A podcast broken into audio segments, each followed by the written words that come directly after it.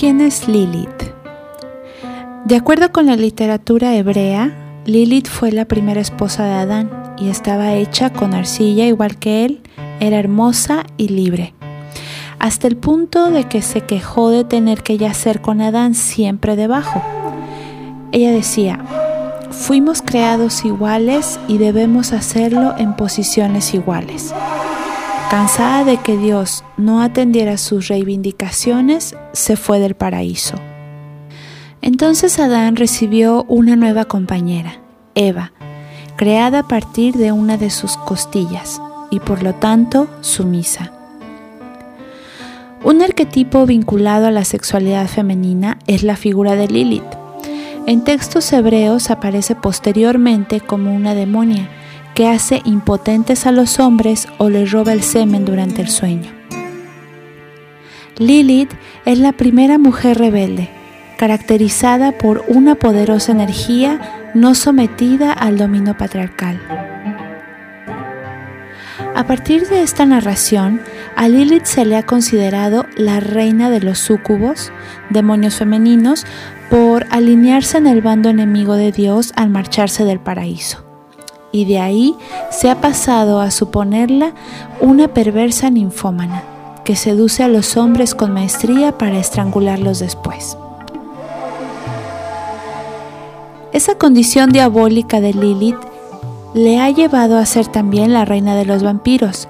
No solo mantiene relaciones sexuales con hombres a los que después asesina, sino que también se alimenta de su sangre. Es en esta encarnación donde Lilith se asimila a diferentes divinidades y monstruos femeninos, presentes en la mitología clásica, Lamia, Empusa y las Lamias hijas de Hécate, diosa de la brujería, las arpías y las estriges. También macabras visitantes nocturnas, las arpías, ayudantes de las erinias o furias, las moiras o parcas, las grayas y las gorgonas, siniestras ancianas habitantes de los infiernos. En todas estas figuras se repiten las alusiones a muerte de hombres y niños, otras referencias mitológicas afines a Lilith se pueden encontrar en Brunilda de los Nibelungos o en la diablesa babilonia Lilú. La misma reina de Saba de Salomón es un trasunto de Lilith. Etimológicamente viene del hebreo Layil, noche, y aparece representada como un demonio nocturno, peludo o como una mujer de cabellos muy largos. En la Biblia aparece una fugaz alusión a Lilith.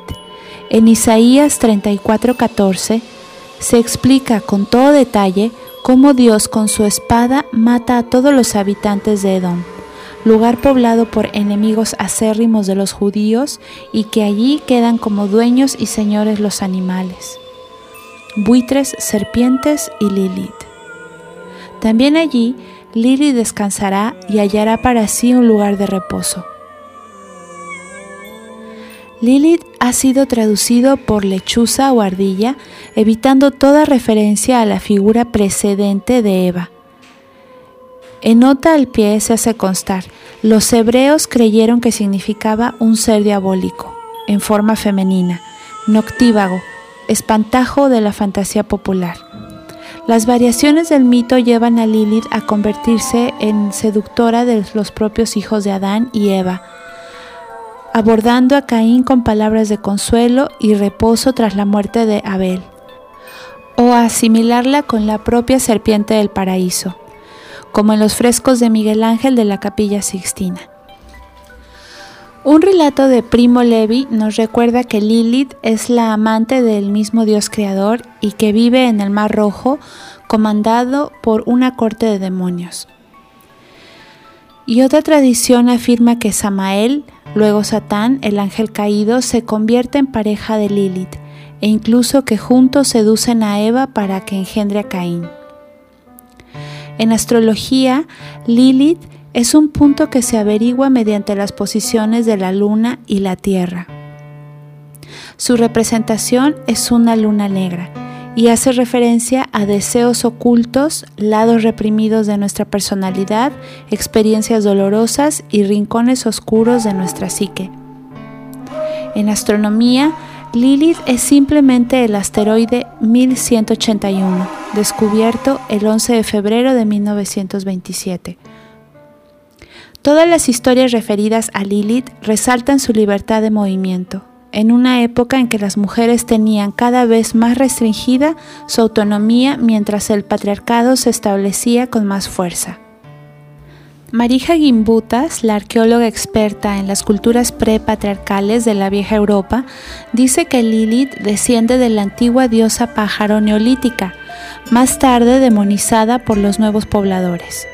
De hecho, Terracotas babilonias la representan bella, con los pies alados, un tocado con dos cuernos y un cetro en la mano, rodeada de bestias salvajes.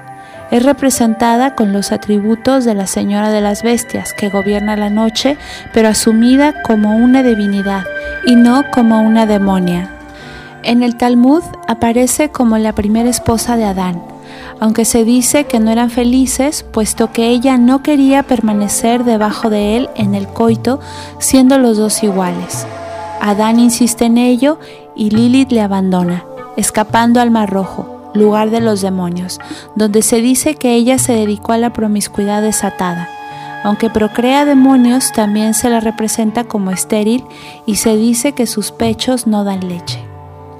Lilith representa la unidad con las fuerzas de la naturaleza, la independencia y la negativa someterse a la autoridad masculina, fuertemente vinculada a la energía femenina primordial que prevalece en las culturas neolíticas y que fue suprimida de las mujeres y de la cultura por el patriarcado. Para Radio Brujas y Leyendas, Carla Solís.